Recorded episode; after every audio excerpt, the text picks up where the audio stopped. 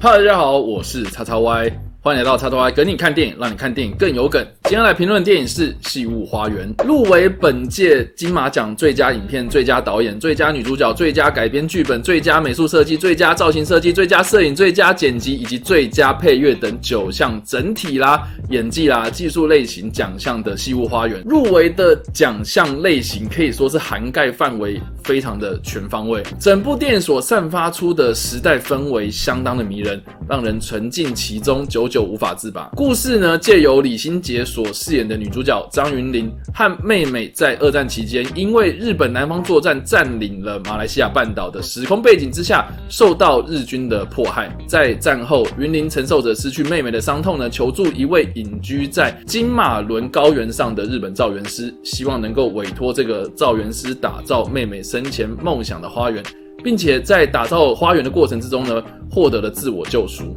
我非常喜欢电影带领着观众，随着故事中的女主角云林而走入马来西亚二战前后的历史，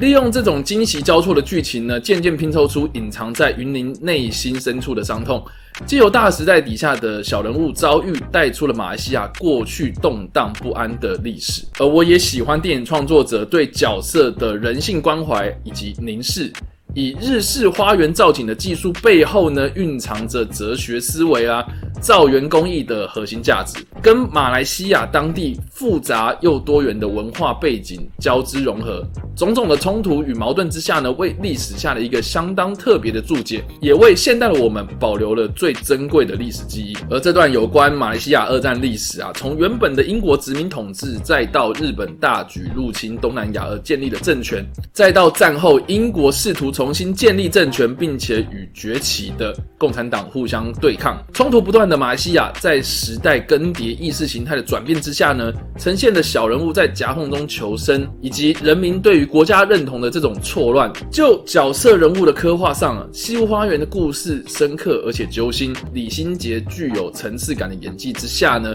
更显得伟大动人，正如同片中饰演日本造园师友朋的这个阿布宽，在剧中所说了，时间就埋藏在造园之中啊。园艺造景不仅仅只是借景，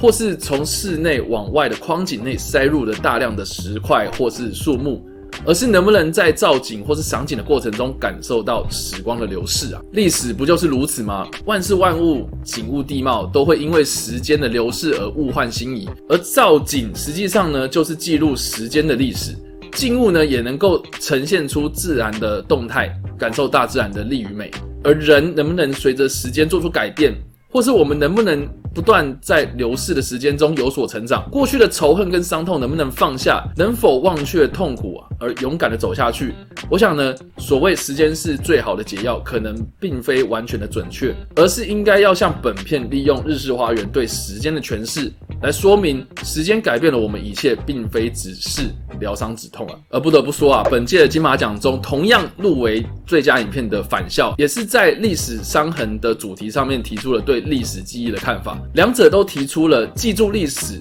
让我们正视伤痛，而并非只是隐藏、埋葬、忘记的价值观。而《西屋花园》呢，更加的细腻、沉着的叙事方式，用女性阴柔的口吻来对照到残酷不堪的历史事实，更显强烈，营造出凄美无比的戏剧张力，是我个人相当喜爱的地方。而身为一位历史迷啊，看到不同的电影创作者试图用自己的方式来讲述过去值得探讨的历史事件。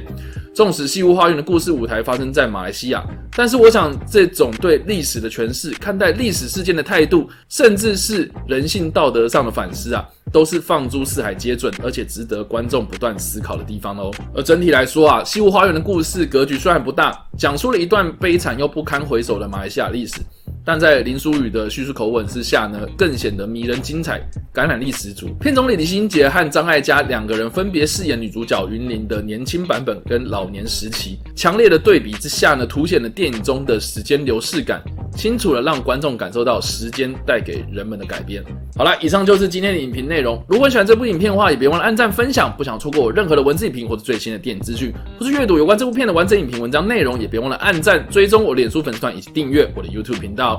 我不是工读生，我是你的好朋友叉叉 Y，感谢你。